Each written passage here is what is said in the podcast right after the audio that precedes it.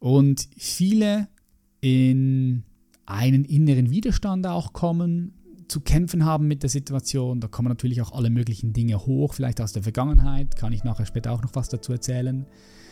Aber am dritten Tag habe ich so realisiert, wow, krass, also für mich ist das total easy. Also ich, ich genoss es sogar, einfach mal die Fresse zu halten. Es hat so gut getan, einfach die Fresse zu halten.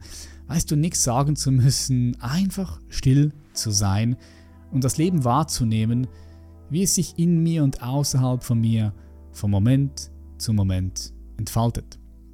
Hallo zusammen und herzlich willkommen zurück zu einer weiteren Podcast-Episode von Human Elevation, dein Podcast für deine beste und freiste Version, dein Podcast für ein Leben, das du einfach liebst.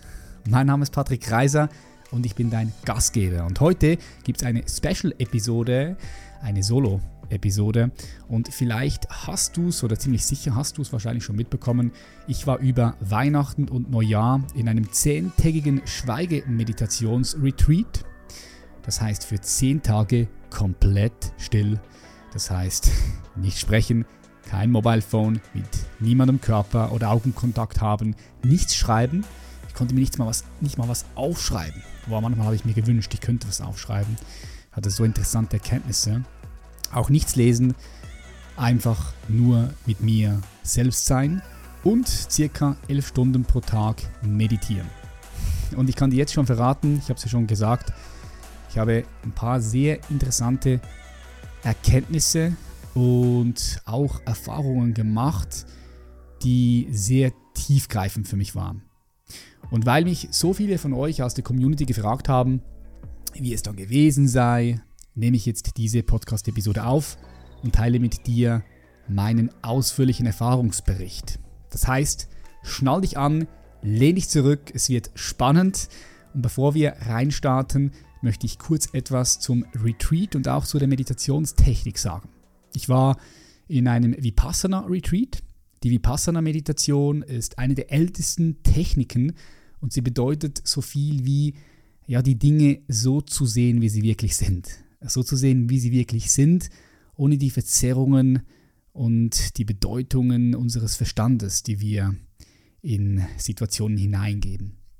Vipassana wurde in Indien vor über 2500 Jahren von Siddhartha Gautama, den wir heute auch als Buddha bezeichnen, wiederentdeckt und von ihm dann auch gelehrt. Vipassana ist eine Art Weg der Selbsterkenntnis, der Selbsterforschung, Selbstbeobachtung könnte man sagen. Und der Fokus liegt auf der tiefen Wechselwirkung zwischen Körper und Geist, die dann direkt auch erfahren werden kann. So, die Technik wird in 10 Tageskursen gelernt. Gibt auch 20 Tageskurse, 45 Tageskurse, 60 Tageskurse. Da hätte ich auch richtig Bock mal drauf. Aber zuerst startet man natürlich mit einem 10-tägigen Kurs.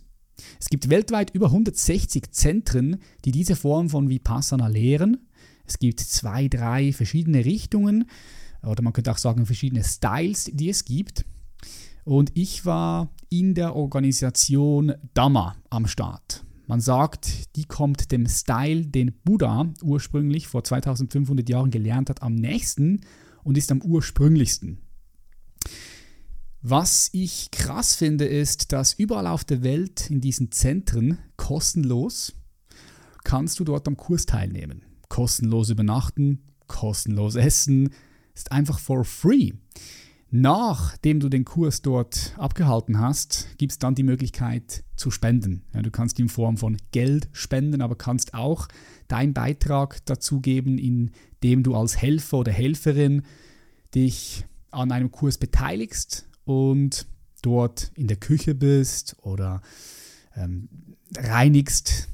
Und das ist schon ein, ein krasses Konzept, das ich so noch nie erfahren habe, noch nie erlebt habe. Finde ich sehr, sehr, sehr spannend. Vipassana ist keine Religion zugehörig, aber kommt natürlich vom Buddhismus, ist stark vom Buddhismus gefärbt, der mehr eigentlich eine Philosophie ist als wirklich eine Religion. Ich werde in diesem Video nicht auf die Philosophie dahinter eingehen, denn das würde den Rahmen hier von diesem Erfahrungsvideo definitiv sprengen. Doch ähm, eins kann ich sagen, wie in den meisten Philosophien. ja, gibt es nützliche Dinge, nützliche Aspekte und weniger nützliche. Und einige Aspekte von Philosophien haben sich als wahrer dargestellt oder wahrer erwiesen als Aspekte von anderen Philosophien. Ja, so ist das eben. Und das ist zum Beispiel auch einer der Gründe, warum wir vom Human Elevation Institut integral arbeiten, das heißt ganzheitlich. In unserem Mentoring arbeiten wir mit den großen wissenschaftlichen Errungenschaften aus der westlichen Psychologie, wie zum Beispiel von Freud oder C.G. Jung oder auch der Psychotherapie. Und wir nehmen aber auch die großen Errungenschaften aus der östlichen Philosophie mit in unser Mentoring hinein.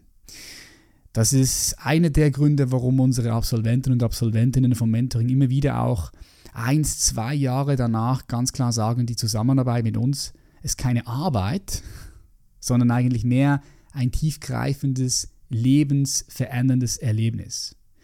So eine der großen Errungenschaften der östlichen Philosophie, und das will ich hier einfach kurz sagen, weil es ist wichtig, eine dieser großen Errungenschaften der östlichen Philosophien, wie zum Beispiel dem Buddhismus oder auch dem Vedanta-Hinduismus und viele mehr, ist unter anderem die Erkenntnis von tieferen veränderten Bewusstseinszuständen. So diese wurden seit tausenden von Jahren durch ganz bestimmte Meditationspraktiken und Atemtechniken erforscht. So gab es und gibt es zum Beispiel Mönche, die sich für 46 Tage in dunkle Höhlen zurückgezogen haben und dort ohne äußere Reize in vollkommener Dunkelheit sehr interessante Erfahrungen gemacht haben über die Natur unseres Geistes, respektive unseres Bewusstseins und somit auch über unsere Realität und Wirklichkeit.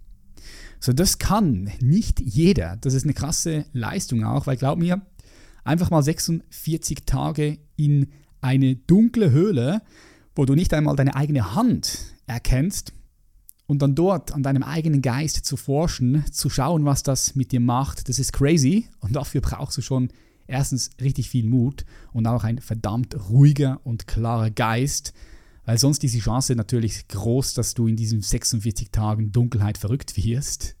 Ja, man kennt aus äh, Beispielen von der CIA und von anderen Organisationen, dass man mit Dunkelheit auch Menschen wirklich foltern kann. Das kann unter Umständen zu Psychosen führen und so weiter und so fort. So, was ich damit sagen will, ist, die Erkenntnisse, die dort gemacht werden, oder wurden, sind kein Hokuspokus. Dahinter steckt eine seriöse Wissenschaft. Das ist halt keine Naturwissenschaft, sondern innere Wissenschaft. Und es ist wichtig, dass wir alle Wissenschaften nehmen und zusammenführen. Und wer heute sowieso noch glaubt, dass nur die Naturwissenschaft Erkenntnisse machen kann über unsere Wirklichkeit, der ist einfach entweder noch am Träumen oder einfach komplett völlig reduktionistisch am Start und schaut sehr, sehr reduktionistisch auf das Leben. Diese Erkenntnis und die direkten Erfahrungen von veränderten Bewusstseinszuständen sind aus meiner Sicht super wichtig für deine Potenzialentfaltung, für ein Leben voller Sinnhaftigkeit und Verbundenheit. Aber das jetzt nur kurz vorne hinweg für ein Grundverständnis. So, ich möchte mit meinem Erfahrungsbericht gerne starten. Und zwar mit meinem Warum. So, warum habe ich das überhaupt gemacht? Warum macht man sowas? Ich denke, jeder hat hier seine eigenen Gründe. Meine ist relativ simpel. Als Bewusstseinslehrer und Bewusstseinsforscher ist es ein Teil meiner Aufgabe, ein Teil meiner Pflicht, so wie ich das sehe, hier auch tiefer zu graben und zu forschen. Und es ist natürlich auch meine Leidenschaft, die tiefsten Schichten unseres Menschseins und unsere Existenz weiter zu erforschen und auch sämtliche innere Strukturen, Muster und innere Dynamiken besser zu erkennen, zu verstehen und dann auch, auch zu bewegen. So die Erfahrung zeigt einfach, dass das meine Arbeit als Lehrer, Mentor und Coach für meine Kunden und Kundinnen einfach wesentlich besser macht, dass sich die Qualität meiner Arbeit nochmal verbessert. So seitdem ich mich intensiv mit Bewusstseinsarbeit beschäftige, so intensiv wie ich das früher mit Natural Bodybuilding gemacht habe, würde ich sagen, ist mein Leben nochmal viel, viel, viel, viel geiler, lebendiger und vor allem auch freier geworden. Es hat mir, ja, ich kann sagen, nochmal ein neues Lebensgefühl gegeben, mit einfach noch mehr Verbundenheit, Lebenslust und auch, auch Sinnhaftigkeit, die ich kaum in Worte beschreiben kann. Also vor zehn Jahren hätte ich das nicht verstehen können, was ich genau meine damit. Es hätte einfach meinen Horizont überstiegen und dann auch, auch gesprengt. So, du musst wissen, ich war früher so bis 26 sehr unruhig, sehr impulsiv und auch gefangen in meinen eigenen, ja, ich würde mal sagen, sehr ungesunden Verhaltensmuster. So Bewusstseinsentwicklung hat mich hier echt richtig gut befreit. Ich meditiere seit ungefähr sieben Jahren und meine Meditationspraxis hat sich in den letzten Jahren immer weiter vertieft, angepasst. Doch für zehn Tage am Stück so intensiv meditieren, elf Stunden pro Tag, diese Erfahrung wollte ich schon immer unbedingt mal machen, weil ich war einfach so neugierig. Und als ich in Thailand bei meinem Freund Misha war, der für mich ja schon zu meiner Familie gehört, da haben wir über Vipassana gesprochen und er meinte, dass er das auch gerne unbedingt mal machen würde. Und dann, ja, so kam es zustande und wir sind dann zusammen dorthin, wir sind zusammen angereist und sind dann auch wieder zusammen abgereist und haben noch drei wunderschöne Tage in den Schweizer Bergen, in den Alpen verbracht mit Snowboardfahren, Schneewandern, wobei es hat nicht so viel Schnee gehabt. Und haben einfach die Zeit genossen und auch nochmal die Zeit im Retreat aufgearbeitet und reflektiert. Und das war auch schon nochmal etwas Besonderes, dass wir das zusammen gemacht haben. Also er, wir waren zusammen natürlich da, aber doch war jeder für sich alleine da, weil wir haben eine starke Verbindung zueinander, die wir beide während des, Retreats auch, während des Retreats auch immer wieder gespürt haben. Und es war einfach komisch, zehn Tage dort zu sein und nicht miteinander zu sprechen, auch keinen Augenkontakt zu haben, weil natürlich sind wir uns immer wieder irgendwo begegnet, im Raum oder auch draußen beim Spazieren, das erzähle ich euch dann. Aber Kopf immer schön, den Kopf habe ich immer schön gesenkt, dass wir auch keinen Augenkontakt hatten. Das war schon sehr speziell. Wir sind gegen Nachmittag angereist und am Abend ging es dann los mit der ersten Meditationssitzung. Und jetzt ganz kurz zum Ablauf, damit ich dich so ein bisschen mit reinnehmen kann und du dir das auch besser vorstellen kannst, was passiert denn dort so den ganzen Tag. Der Tag startete immer um 4 Uhr morgens mit einem Gong. Das machte dann so Bang. Ich liebte diesen, diesen Gong, den Klang des Gonges. Und ich bin dann immer direkt aufgestanden, was für mich einfach war, so früh morgens aufzustehen, weil ich hatte auch eine klare Intention, eine klare Absicht, ein klares Ziel. Ich wusste ja, warum ich dort bin. Wenn du kein klares Ziel, keine klare Absicht hast, dann wird es natürlich schwer, um 4 Uhr morgens den Arsch aus dem Bett zu bewegen. Aber ich hatte ja einen verdammt guten Grund. Ich bin aufgestanden, wie eine Maschine direkt nach dem Gong. Und auch wenn ich todmüde war, das war eigentlich egal bin immer super aus dem Bett gekommen. Es hat mich ein bisschen erinnert an meine Zeit in der Schweizer Armee, bei den Militärpolizeigrenadieren. Da hatten wir auch wilde Sachen gemacht. Naja, auf jeden Fall habe ich dann meine Zähne geputzt, jeden zweiten Tag geduscht, Wasser und Tee getrunken und um 4.30 Uhr ging es dann los mit der ersten zwei Stunden Meditationssitzung. Die Meditationssitzungen fanden in der Meditationshalle statt. Die war direkt neben dem Haus und man konnte auch teilweise im Zimmer meditieren. Ich teilte mein Zimmer mit zwei anderen Teilnehmern. Die Zimmer waren klein, halt genau so klein oder so groß, dass drei Betten, zwei, drei kleine Betten hineingepasst haben. Also alles sehr spartanisch eingerichtet. Und die ersten vier Tage meditierte ich nur ausschließlich in der Halle, denn dort gab es vom Lehrer in den ersten 10, 20 Minuten auch Anweisungen. Und vielleicht ganz kurz zu der Meditationstechnik. Was haben wir denn dort überhaupt gemacht? Fragst du dich vielleicht. Ich werde auch hier nicht zu sehr ins Detail gehen, aber damit du alles ein bisschen dir besser vorstellen kannst, ein paar Einblicke mitgeben. So, es geht darum, deine volle Aufmerksamkeit auf den Strom deines Atems zu richten. Und zwar in genau diese Gegend, zwischen der Oberlippe und dem Nasenloch und den Wänden innerhalb des Nasenlochs. Das heißt, du trainierst deinen Geist, so dass er sich immer wieder auf diese kleine Stelle an deinem Körper ausrichtet.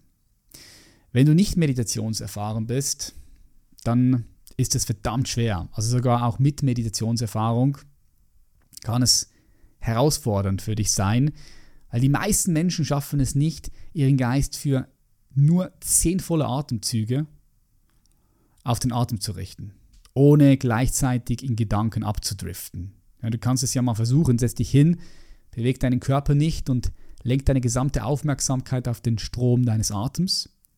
Und zwar genau an diese kleine Körperstelle zwischen Oberlippe und Nasenlöcher und mach das für zehn volle Atemzüge, ohne dich in Gedanken zu verlieren. so die meisten Menschen driften bereits nach den ersten Atemzügen ab und verlieren sich in Gedanken. Bei den meisten ist es so, dass ihr Geist permanent tobt, dass es da natürlich nicht still ist. Da ist alles andere als still, sondern sehr laut. Menschen beschäftigen sich mit der Vergangenheit, die bereits vorbei ist, mit der Zukunft, die jetzt noch nicht da ist. Und sie verpassen das Leben eigentlich, wenn du genauer hinschaust, was immer nur jetzt hier in der Gegenwart stattfindet. Und natürlich macht es Sinn, sich auch immer wieder mal mit der Vergangenheit zu beschäftigen, zu reflektieren.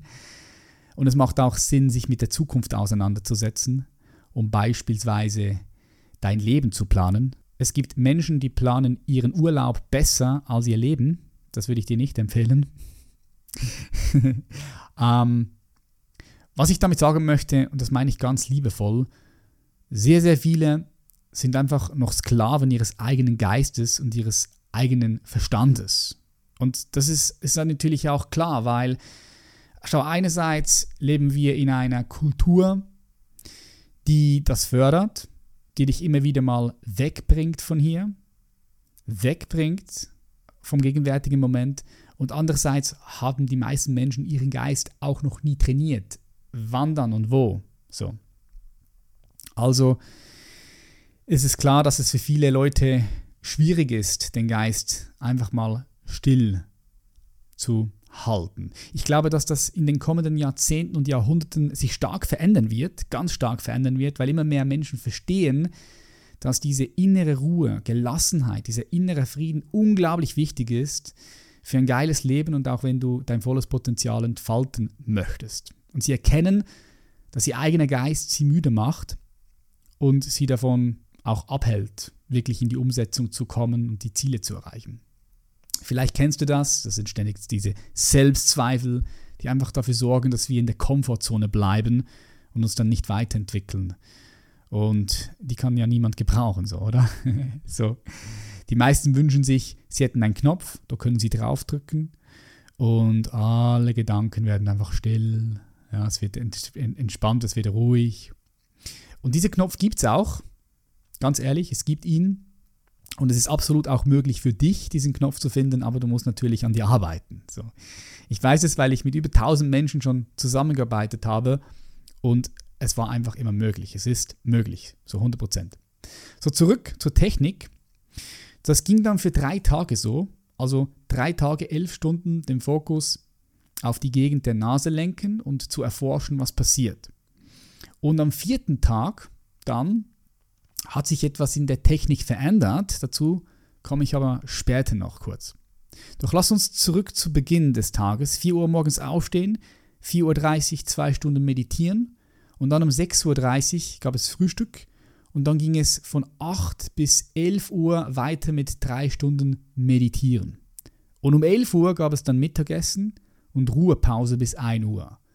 Danach ging es wieder los, so von 13 Uhr bis 17 Uhr meditieren. Und um 17 Uhr gab, gab es dann die letzte Mahlzeit, die nur aus Früchten und Zitronenwasser bestand. Wir haben also 13,5 Stunden von ungefähr 17 Uhr bis zum Frühstück um 6.30 Uhr morgens gefastet. Für mich war das jetzt nichts Neues, weil ich fast ja auch sonst schon halt nur in umgekehrter Reihenfolge. Ich esse zu Hause meine letzte Mahlzeit um ca. 20 Uhr, 20.30 Uhr und trinke dann um ca. 12 Uhr oder 13 Uhr mein allererster Shake und snacke noch ein paar Nüsse dazu. So, das Essen im Retreat war vegetarisch oder vegan und schmeckte wirklich sehr geil. Einfache Kost, aber richtig nice. So, ich aß für 10 Tage jeden Morgen das exakt, exakt gleiche. Zwei große fette Löffel Porridge welche sich mit warm aufgekochten Datteln und Feigen, einer halben Banane, einem halben Apfel und einem Löffel Peanut Butter aufgepimpt habe. Und meine Freunde, ich sage euch, wie es war, ich habe noch nie zuvor in meinem Leben so präsent gegessen. Essen war eine, irgendwie eine neue Erfahrung, eine komplett neue Erfahrung, weil du hattest ja nichts vor. So, du konntest nirgendwo hin, musstest nichts tun, nichts lesen, einfach nur hier sein und essen. So, das Essen verwandelte sich, ja, ich könnte sagen, so in ein, in ein Feuerwerk. Ich habe noch nie zuvor so langsam gegessen. Und das ist etwas, was sich bei mir bis heute nochmal geändert hat. Ich esse nun nochmal etwas präsenter. Die einfache Erfahrung, etwas zu essen, hat sich bei mir seit dem Retreat nochmal vertieft. Sie ist tiefer geworden. Etwas zu essen hat für mich jetzt noch mehr Farbe, noch mehr Geschmack und noch mehr Klang. so würde ich es beschreiben, einfach noch mehr Intensität, noch mehr Freude. Weil weißt du, wenn du, wenn du zehn Tage still bist, elf Stunden meditierst, verändert sich die Art und Weise, wie du isst. 100%, das garantiere ich dir. Außer du bist innerlich mit der gesamten Situation so im Konflikt, so im Widerstand und hast innere Kämpfe und innere Unruhe, das kann natürlich auch passieren. Also so ein Vipassana Retreat ist definitiv nicht für jeden und ist auch definitiv kein Spaziergang, sondern im Gegenteil, es ist auch wirklich harte Arbeit, die dahinter steckt. Aber es ist auch schöne Arbeit, äh, krasse Arbeit, dazu gleich mehr. So, zurück zum Ablauf. Nach der letzten Mahlzeit gab es dann nochmal Pause und weiter mit der Meditation. Von 19 Uhr bis 20.15 Uhr gab es jeden Abend einen Vortrag, in dem du dich mit der Philosophie und der Technik auseinandergesetzt hast. Und danach nochmal eine kurze einstündige Meditationssession und dann um circa 21 Uhr, 21.10 Uhr da war dann Ruhe und ich habe mich ready gemacht für ins Bett. So, das war also so der Tagesablauf für die zehn Tage. Jetzt kannst du dir das besser vorstellen. Jeder Tag gleich. Und ihr könnt euch ja vorstellen, das Gebäude war ein älteres Haus, aber gut gepflegt, schön in der Natur. Oberhalb und unterhalb des Hauses gab es einen kleinen Wald mit Wiese und auch ein paar kleine Wege, Oberhalb des Hauses für die Frauen und unterhalb des Hauses für die Männer, denn Männer und Frauen waren während des gesamten Retreats auch getrennt. So während den Pausen hatten wir die Möglichkeit draußen spazieren zu gehen und jeden Tag nach dem Mittagessen legte ich mich hin und bevor es dann mit der nächsten Meditationssession weiterging, drehte ich draußen an der Luft, an der frischen, kalten, schönen Luft, circa für 20 bis 25 Minuten meine Runden und auch das war sehr, sehr angenehm. War sehr, sehr gut getan. Wenn du den ganzen Tag so elf Stunden sitzt und dann rausgehen kannst, wow, das war auch schon so fast wie ein kleines Feuerwerk. So, die Fläche war etwa so groß wie ein halbes Fußballfeld, so kannst du es dir vorstellen. So, wir gingen also die ersten Tage, der erste Tag, der zweite Tag, der dritte Tag und ich habe zuvor viel von Vipassana gehört, habe natürlich auch gehört, dass es immer wieder Menschen gab, die abbrechen, die nicht durchhalten und auch von einigen, die währenddessen durchdrehten und dann wieder nach Hause gingen. Gab es alles schon. Und dass ja, es einfach auch hart ist. Und viele in einen inneren Widerstand auch kommen, zu kämpfen haben mit der Situation. Da kommen natürlich auch alle möglichen Dinge hoch, vielleicht aus der Vergangenheit, kann ich nachher später auch noch was dazu erzählen. Aber am dritten Tag habe ich so realisiert, wow, krass, also für mich ist das total easy. Also ich, ich genoss es sogar, einfach mal die Fresse zu halten. Es hat so gut getan, einfach die Fresse zu halten. Weißt du, nichts sagen zu müssen, einfach still zu sein und das Leben wahrzunehmen, wie es sich in mir und außerhalb von mir von Moment zu Moment entfaltet. Es war angenehm für mich. So nicht immer, dazu komme ich gleich. Es war auch teilweise unangenehm dann. Doch ich bin von Anfang an sehr gut in die Meditationen reingekommen. Klar hatte ich immer mal wieder Gedanken und Bilder und Erinnerungen und Themen, die mich beschäftigt haben, die dann hochgeploppt sind. Doch ich konnte das immer wieder auch gut einfach stehen lassen, sein lassen und meine Aufmerksamkeit zurück zum Atem richten. Und am dritten Tag ja, war dann, sobald ich die Augen zugemacht habe, so eine schöne Stille zu erfahren. Da war wirklich schöne Stille, ganz angenehm. Ich habe festgestellt, dass sich mein Bewusstseinszustand während der Meditationen und auch während des Essens und den Spaziergängen immer wieder leicht verändert. Also ich würde sagen, es war so zwischendurch immer mal wieder, ja, wie ungefähr, wenn, wenn du psychedelische Substanzen konsumierst. Aber das völlig natürlich. Es war wie wenn ich eine kleine Mikrodosis Magic Mushrooms konsumiert hätte. ja. Sobald ich die Augen zugemacht hatte. Da war so ein Flimmern da und so Farben kamen und so eine schöne Ruhe und Stille kam. Nicht, dass ich die jetzt hier empfehlen würde, psychedelische Substanzen zu konsumieren. So, wenn du psychedelische Substanzen konsumieren willst, dann musst du schon ganz genau wissen, was du tust. Ich empfehle hier, wenn du das machst, hier nur das Ganze mit Profis zu machen, die wirklich wissen, was sie hier tun. Ja? So, auf jeden Fall hat sich meine Wahrnehmung deutlich verschärft und auch verfeinert. So, es ging dann weiter mit Tag 4 und da hat sich die Meditationstechnik etwas verändert. Ich werde hier auch nur kurz im Detail reingehen, aber so viel sei gesagt, wir haben unseren Fokus nun vom Atem abgezogen und ihn auf das Innere und Äußere des physischen Körpers gerichtet. So für die nächsten sechs Tage scannten wir unseren Körper mit unserer Aufmerksamkeit von Kopf bis Fuß und von Fuß bis Kopf und wir erforschten, welche Empfindungen sich in uns zeigten. So da war Kälte, Wärme, ein Zucken, eine Art des Stromfließens, ein Ziehen, ein Stechen und natürlich auch sehr unangenehmer Schmerz, weil das Sitzen auf diesem Meditationssitz, auf diesem Meditationskissen war sehr unbequem. So setzt du dich mal für nur eine Stunde, ohne dich zu bewegen, auf ein Meditationskissen und dann weißt du, wovon ich spreche.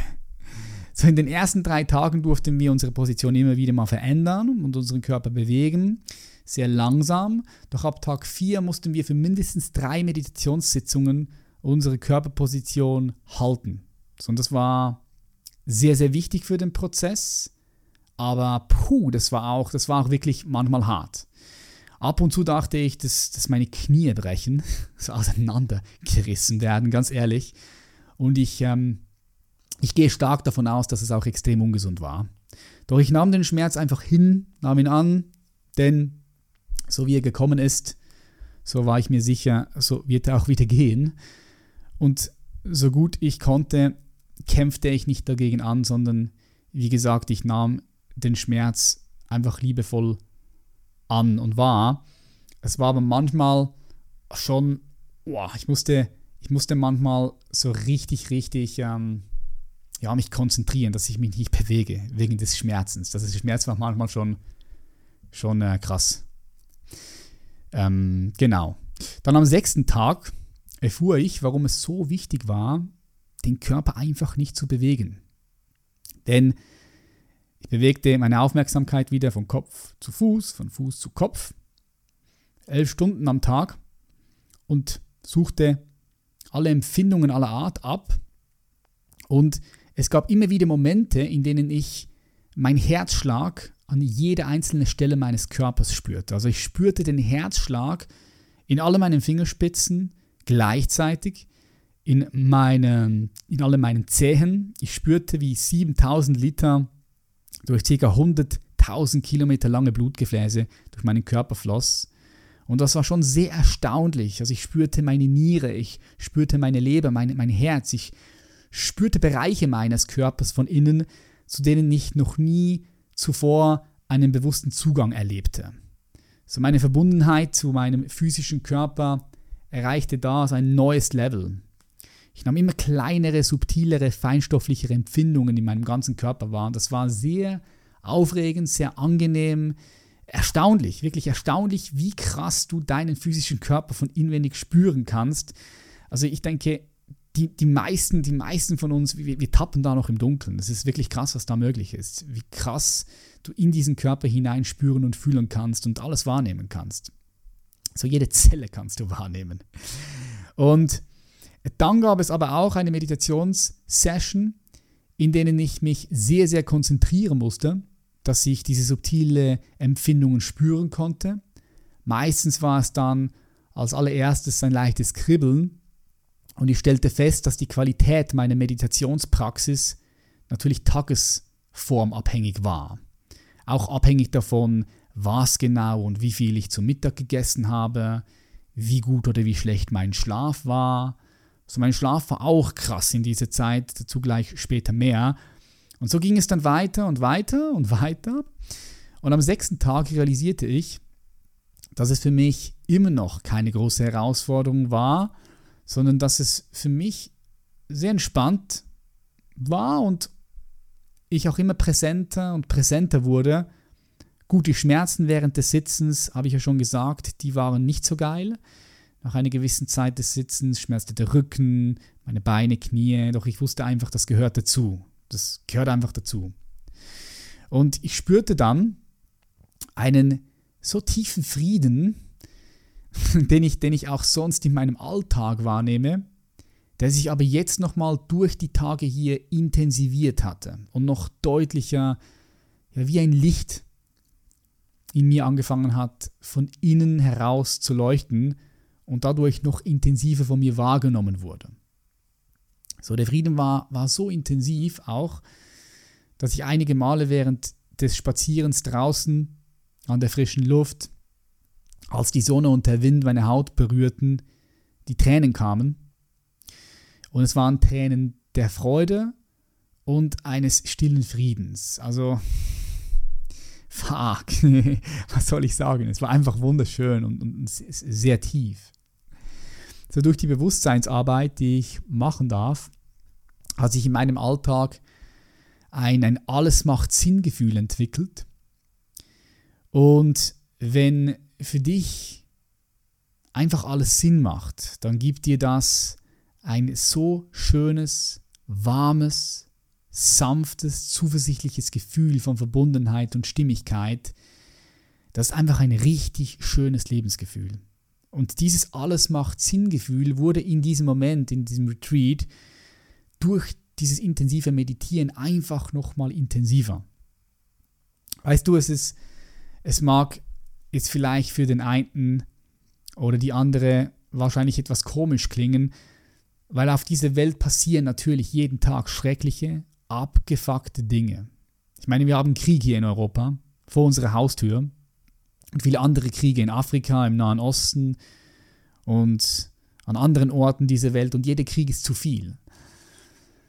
Ähm, und wenn ich das alles ansehe, darüber lese, und ich mich dafür öffne, dann löst es auch eine Traurigkeit in mir aus. Und mit meiner Frau Julia habe ich zum Beispiel Vikings, eine Serie auf Netflix gesehen, die spielt sich im Mittelalter ab. Und ich sehe, wie sich die Menschen dort im 12. Jahrhundert, 13. Jahrhundert mit ihrer, mit ihrer Ritterrüstung auf dem Schlachtfeld gegenseitig mit Schwerten und Äxten abschlachten. Und es ist so leicht ja, zu denken, dass wir nicht wirklich weitergekommen sind, wenn du unsere Gesellschaft anschaust. Ich meine, ja, es scheint so, als hätten wir es immer noch nicht kapiert, weil, weil heute sind es Panzer, Raketen, Drohnen, Sturmgewehre und weiß der Teufel was noch alles kommt. Und keine Schwerter und Äxte mehr. Aber das gegenseitige Abschlachten hat immer noch kein Ende gefunden im 21. Jahrhundert. Das ist eigentlich krass und sehr, sehr traurig, oder? Doch auch wenn es für viele schwer ist, hier durchzublicken. Entwicklung und Evolution findet statt. Es passiert und verändert sich etwas. Evolution passiert in diesem Tempo, wie die Evolution es vorgesehen hat. Und nicht so, wie wir uns das vorstellen mit unserem begrenzten kleinen Ego-Verstand. Ja? So, was ich damit sagen möchte, ist, dass für mich alles, das Gute und das Schlechte, das Schöne und auch das Hässliche, das Wahre und auch das Falsche absolut Sinn macht. So bitte verwechsle das nicht mit dem, dass ich alles gut finde, was passiert. Nein, im Gegenteil, ich finde viele Dinge, schreckliche Dinge, die tagtäglich passieren, richtig beschissen. Und doch machen sie für mich auf einer existenziellen, tieferen Ebene absolut Sinn. Und das schenkt mir extrem viel Freiheit und Freude. So, by the way, äh, dieses warme, sehr angenehme, alles macht Sinn-Gefühl ist auch für dich möglich, wenn du das jetzt vielleicht noch nicht spürst. So die Absolventen unseres Mentorings beweisen das immer wieder. Es ist absolut möglich, auch für dich, wenn du bereit bist, die innere Arbeit zu tun, es ist möglich, dieses Alles macht Sinn-Gefühl auch zu erfahren. Und es gibt einfach super viel Sinn. Klar, Sinn, ja. So, es war also Tag 7, nachmittags. Ich war mitten in der Meditationssitzung, habe mich zuerst auf den Atem fokussiert und dann scannte ich wie immer meinen Körper von Kopf bis Fuß und vom Fuß bis Kopf durch, konnte super schnell feinste, subtile Empfindungen wahrnehmen, bin sehr gut reingekommen und da waren auch natürlich die groben Empfindungen wie meine Schmerzen am Rücken und Beine, Knie. Sondern auch hier habe ich den Schmerz wieder genommen, einfach angenommen. Und irgendwann mitten in der Session hat sich mein Körper mit den Schmerzen und allen anderen Empfindungen begonnen aufzulösen. Und das war, das war eine meiner Highlight-Erfahrungen dort. So bis nur noch letztendlich ich da war. Körper, alle Empfindungen haben sich aufgelöst, bis nur noch wirklich ich da war. Das Ich hinter dem Ich, würde ich sagen, als reines, stilles, offenes, sich selbst erfahrendes Gewahrsein respektive Bewusstsein. So, da war kein Gedanke mehr da, kein inneres Bild, keine Körperempfindungen mehr, sondern nur noch ich als reine, offene, sich selbst wahrnehmende Präsenz, respektive Bewusstsein. So in den östlichen Weisheitstraditionen, die ich zu Beginn dieses Podcasts erwähnt habe, nennt man diesen Bewusstseinszustand auch kausaler, formloser Bewusstseinszustand oder auch dunkle Nacht des Selbst. Andere Menschen würden diese Ebene vielleicht auch als Ebene der Seele bezeichnen.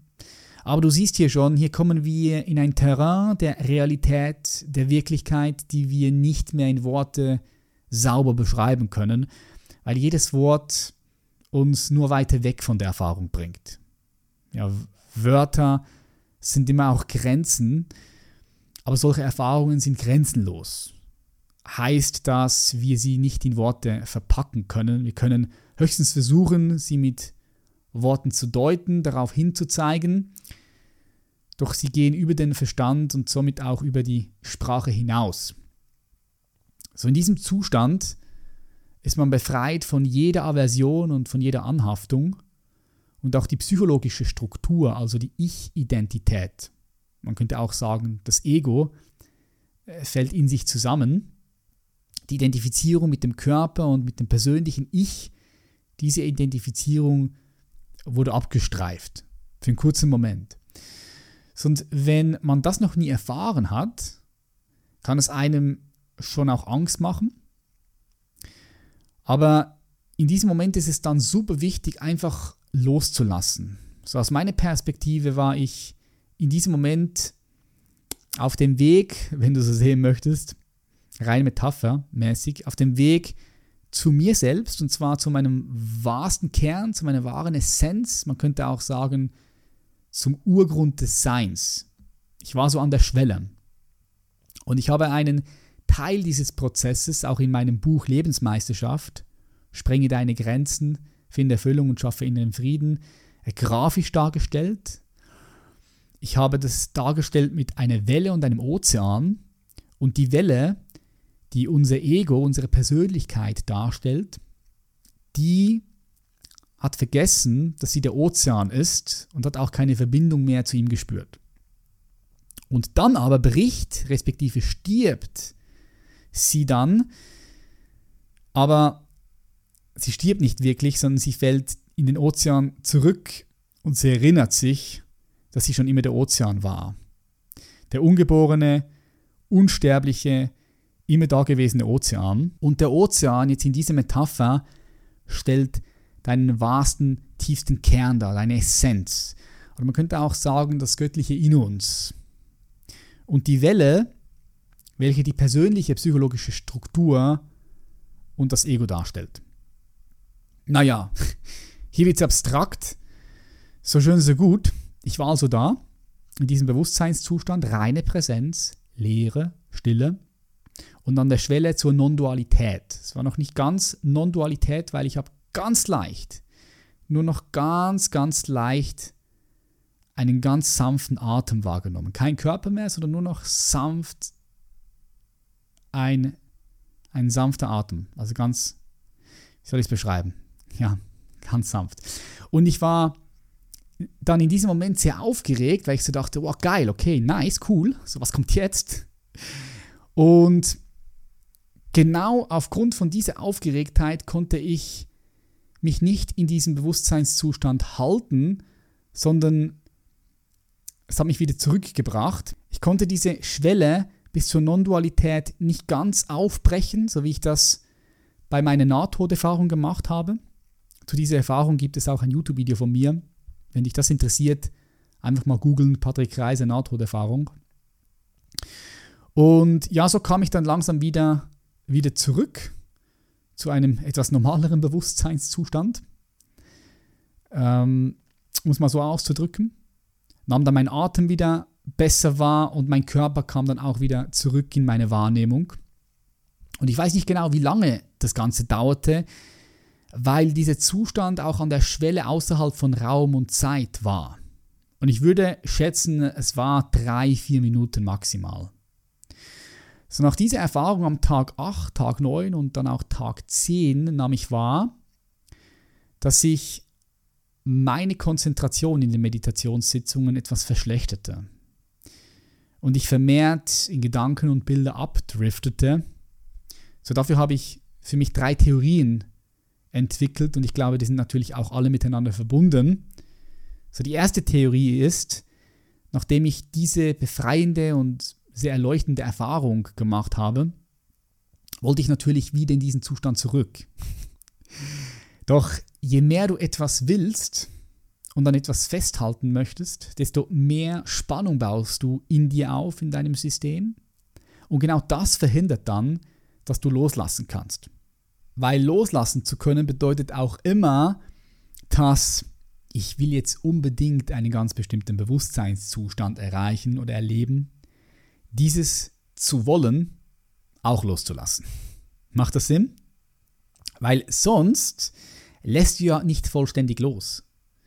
Du musst bereit sein, in diesem Moment den Wunsch selbst und das Verlangen selbst loszulassen.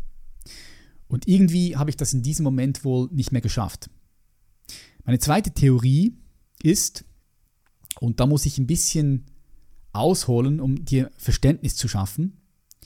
Schau, wenn dein Geist ganz ruhig wird, weil du ihm keine Reize mehr von außen gibst, du nicht sprichst, nichts liest, einfach gar nichts, dann ist es sehr oft so, dass Dinge, Erinnerungen, Ereignisse, Phänomene aus deinem Unterbewusstsein hochkommen, die du vielleicht schon lange vergessen hast, die wir schon lange vergessen haben. So manche Dinge haben wir vielleicht nie richtig verarbeiten können, manche Dinge davon schon. Ich habe euch ja am Anfang erzählt, dass während den Meditationssitzungen auch immer wieder mal Gedanken aufgetaucht sind, eben auch Bilder und Erinnerungen, die ich schon längst vergessen hatte. Also da tauchten Frauen auf in meinem Leben, mit denen ich vor 20 Jahren mal Sex hatte, die ich schon, länger, schon lange vergessen hatte. Kindheitserinnerungen mit meinem Vater, Mutter, mit meiner Schwester, Erinnerungen aus meiner Ehe, mit meinen Freunden auf allen meinen Reisen. Also wirklich Erinnerungen, die schon lange irgendwo vergraben im Unterbewusstsein lagen. Und manchmal bin ich in diese Gedanken und Bilder auch eingetaucht, bin dann abgedriftet für eine kleine Weile, bis mir wieder bewusst geworden ist und ich feststellte, oh shit, da bin ich abgedriftet, so lass den Geist zurück zum Atem oder zu den Empfindungen ausrichten. So während den Sessions wollte ich mich ja nicht damit beschäftigen. Ich wollte ja in die Stille kommen also was ist dann passiert? Nach den Meditationssitzungen, in den Pausen, während des Essens, während den Spaziergängen sind die Bilder dann wieder hochgekommen, klar. Aber auch dort hatte ich oft die Intention und Absicht, mich nicht weiter mit den Gedanken und Erinnerungen zu beschäftigen, sondern weiterhin mit einem stillen, ausgerichteten und präsenten, klaren Geist am Start zu sein. Ja, beim Essen am Start zu sein, beim Spazieren am Start zu sein und so weiter. Also habe ich mir nach dem Essen und dann auch teilweise während des, den Spaziergängen bewusst die Zeit genommen, in die Gedanken und Bilder einzutauchen und das für mich aufzuarbeiten und zu reflektieren. Doch was glaubst du, wann hatte ich mit Abstand die meiste Zeit dafür im Retreat? Ja, logisch, am Abend im Bett. Und das ist aber nicht die beste Zeit, um sich mit diesen Dingen zu beschäftigen, weil dann kann man natürlich nicht gut schlafen. So, ich habe in diesen zehn Tagen extrem wenig und auch relativ schlecht geschlafen, denn so oft war ich halb am Schlafen, halb am Träumen.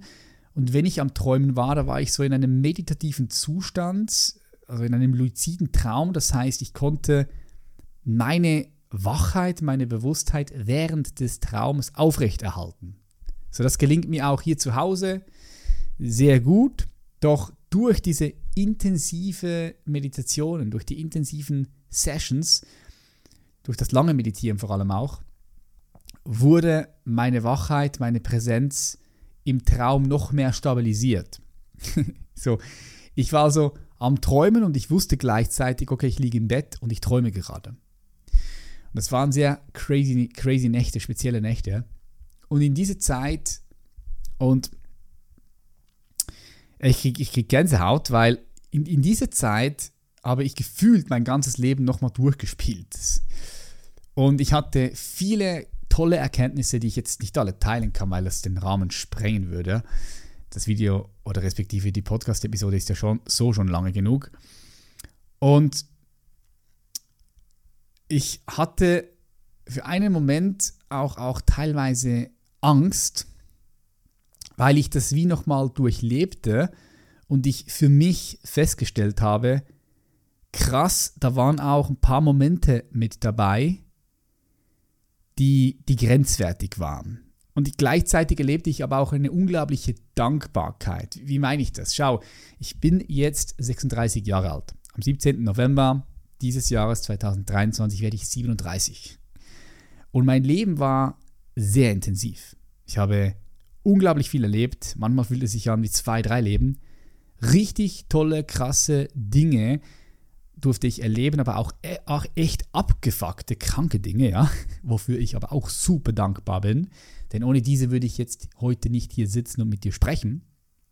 So, ich will das jetzt nicht zu weit in die, in die Länge ziehen, aber, aber Schüler und Schülerinnen, die bei mir im Mentoring waren und sind, die haben schon ein paar wilde Stories gehört, die ich erleben durfte.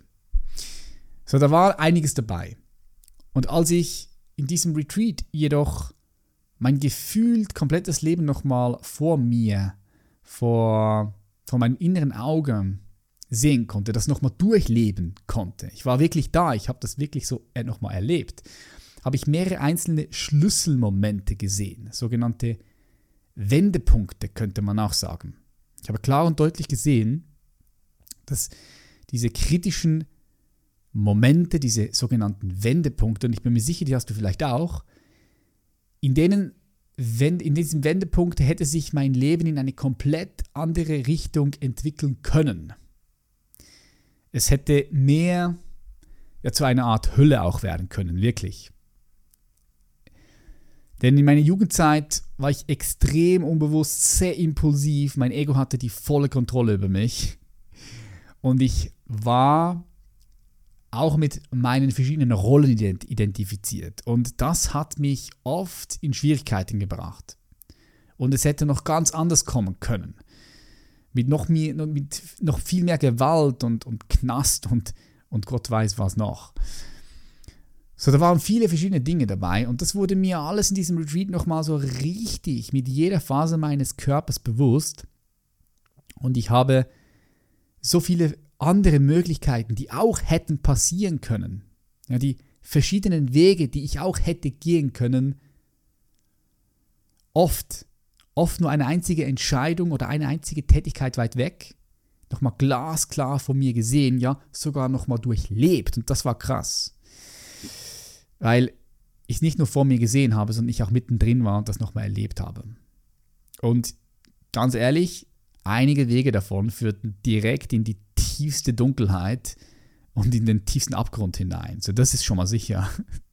Und, und währenddem ich das erfahren habe, wurde ich so dankbar darüber, dass ich dieses Leben leben darf, was ich jetzt, was ich jetzt lebe, was ich jetzt führe und dass ich an mir gearbeitet habe, dass ich dieses Leben und all die Menschen darin, die ich, die ich haben darf, über alles liebe. Meine, mein, mein Leben ist reichhaltig. Ich, ich fühle mich, fühl mich wirklich gesegnet. Und das war, war einfach wunderschön. Und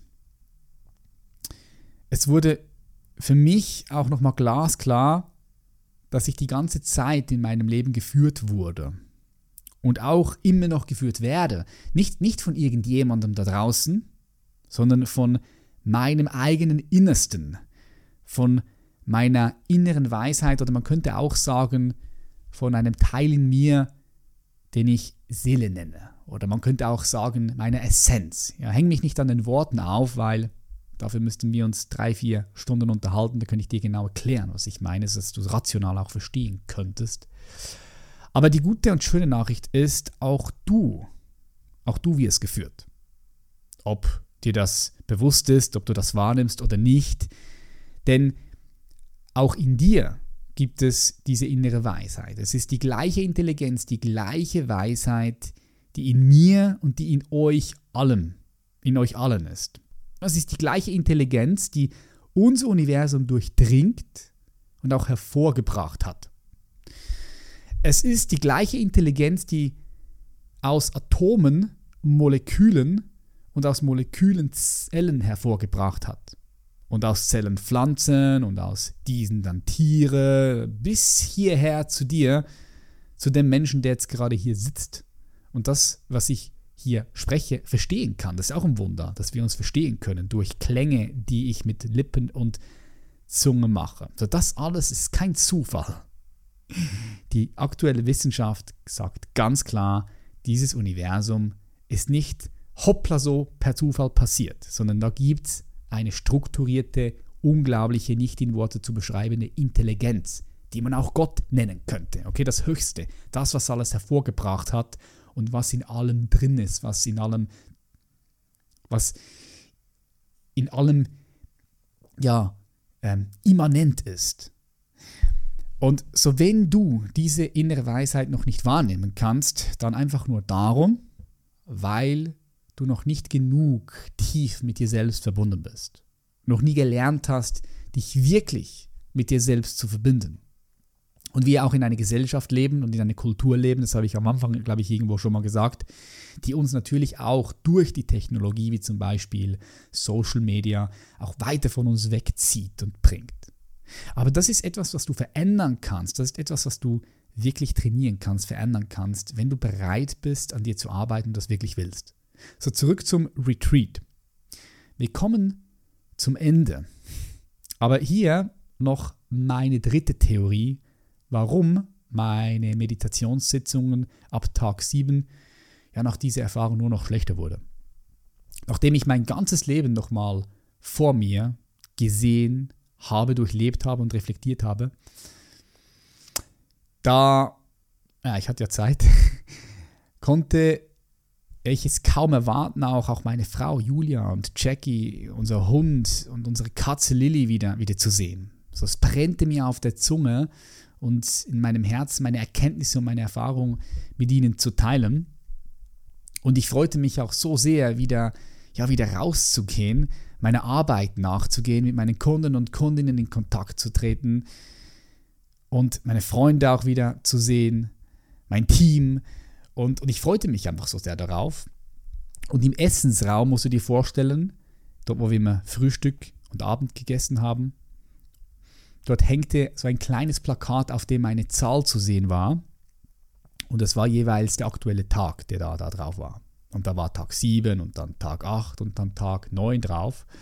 Und ich spürte einfach immer auch ein größeres Verlangen, wieder zurück in mein Leben zu gehen und meine Erkenntnisse, die ich dort gesammelt habe, mit meinen Liebsten zu teilen und diese auch in meinem Alltag anzuwenden und sie weiter in mir wirken zu lassen. So, und das sorgte, auch wenn nur ganz minim, für eine kleine Spannung in mir. Weil, schau, ich war jetzt da im Retreat, es war alles geil, aber ich wollte auch gerne wieder Julia sehen und mich mit ihr austauschen, ihr sagen, wie sehr ich sie liebe und ich wollte diese Erkenntnisse anwenden. So, ich freute mich auf meine Arbeit, auf die Kunden, wie bereits gesagt, auf mein Team. Und, und genau deshalb, ja, zusammen mit den anderen beiden Theorien, sorgte ich selbst dafür, dass die Konzentration in den Meditationssitzungen etwas nachließ und ich dann auch öfter gedanklich abdriftete, was für mich aber auch zu diesem Zeitpunkt okay war, denn ich wusste innerlich, ich habe für mich genug gesehen, um jetzt zu wissen, was alles noch möglich ist. Sagen wir es mal so, okay? Die letzten Tage zogen vorbei und am letzten Tag durften wir dann nach einer Meditationssitzung unser Schweigen, unsere edle Stille brechen und uns auch mit anderen Teilnehmern austauschen, ganz sachte, ganz langsam. Und hatten natürlich, ich hatte natürlich auch super viel Spaß mit Mischa. Ich habe mich dann mit ihm ausgetauscht, wir haben gelacht und, und, und äh, auch die Tage danach in den Bergen waren einfach richtig nice. Das hat uns so gut getan, dass wir ja diese Zeit für uns genommen haben, um auch diese zehn Tage nochmal zu reflektieren und zu verarbeiten. Und nach dem Retreat wieder zu sprechen war auch besonders, denn meine Stimme war sehr sanft. Sie verlor ein bisschen an Kraft, an Stärke, die aber dann wieder zurückgekommen ist mit der Zeit. Ich habe dir zu Beginn ja erzählt, dass diese Erfahrung für mich auf jeden Fall sehr tiefgreifend war. Es hat einiges in mir bewegt, noch immer ist es in Bewegung, vieles in Bewegung gebracht und auch schon einige Dinge verändert. Hier einfach nur ein paar Beispiele. Ich habe meine Meditationspraxis jetzt angepasst, werde da auch im Laufe äh, der Zeit immer wieder ein paar Dinge anpassen. Ich, ich meditiere aktuell eineinhalb Stunden pro Tag, eineinhalb bis zwei Stunden. Habe eine noch stärkere Klarheit und einen noch stärkeren Fokus kultiviert. Mein Social Media Konsum, Leute, hat sich um 95% reduziert. Ich bin kaum mehr auf Social Media, nur noch geschäftlich an, an, an bestimmten vorher geplanten Zeiten. Das habe ich auch nochmal gecheckt. Wie krass Social Media uns einfach wegbringt und, und wie krass uns Social Media letztendlich einfach Lebenszeit raubt. Ey, ich lade dich ein, wirklich mit Social Media super bewusst umzugehen. Aber es wieder eine andere Geschichte, könnte man eine separate Podcast-Episode machen. Ich habe auch ein paar Dinge an meinem Rhythmus, an meine Routine angepasst. Ich stehe jetzt morgens meistens um 5 Uhr oder 5.30 Uhr auf und gehe in der Regel auch etwas früher ins Bett. Also das sind nur ein paar Dinge, die ich ganz natürlich jetzt angepasst habe und die natürlich auch wieder in sich Einfluss haben werden.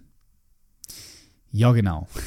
so, das ist so meine Erfahrung, die ich versucht habe, etwas detaillierter mit dir zu teilen, weil ich einfach wollte, dass du dir das besser vorstellen kannst, was passiert dort.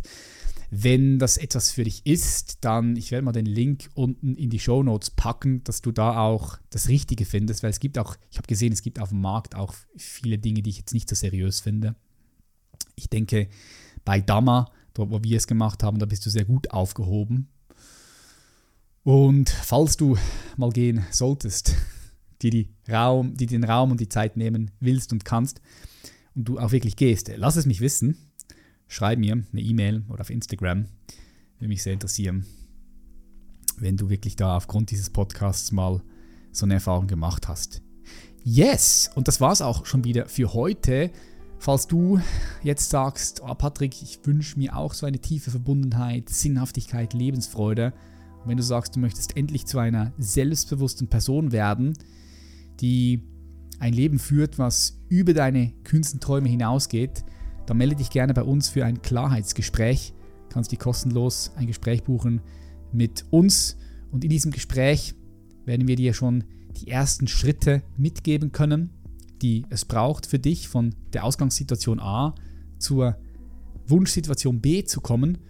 Und falls es dann sich für dich richtig anfühlt, gibt es auch die Möglichkeit, zusammen mit mir zu arbeiten in einem Mentoring, Coaching, was definitiv dein Leben auf einer sehr tiefgreifenden Ebene verändern wird. Denn unsere Kunden sagen immer, es gibt ein Leben vor dem Human Elevation Mentoring und es gibt ein Leben danach. Wenn du dich angesprochen fühlst, dann geh gerne auf www.patrickreiser.com und dort auf Human Elevation Mentoring oder geh einfach unten in die Show Notes und klicke auf den Link und check mal ab, ob das was für dich ist. Ich bedanke mich ganz herzlich, dass du bis zum Schluss geblieben bist. Wenn dir diese Episode gefallen hat, freue ich mich auch über eine schöne, tolle 5-Sterne-Bewertung. Das bringt den Podcast weit nach vorn. Und wenn du sagst, du profitierst von diesem kostenlosen Content, dann freuen wir uns natürlich auch, wenn du diese Episode mit deinen Liebsten teilst, über Social Media, WhatsApp, wie auch immer, weil das bringt uns in die Position, noch mehr Menschen erreichen zu dürfen und dann gemeinsam mit dir hier wachsen zu können. Und das ähm, ja, ist schön. Wir sehen uns in der nächsten Episode. Mach's gut, Matschlaf. Dein Patrick. Bye bye.